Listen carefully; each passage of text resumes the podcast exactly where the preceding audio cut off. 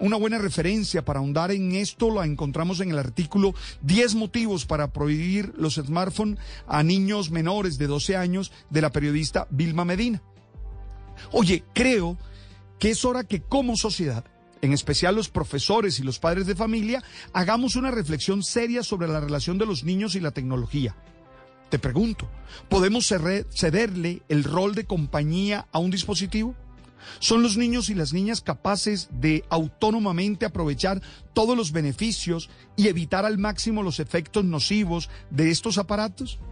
Requerimos acompañarlos, guiarlos y en últimas controlarlos adecuadamente el tiempo y las actividades presentes ante los dispositivos?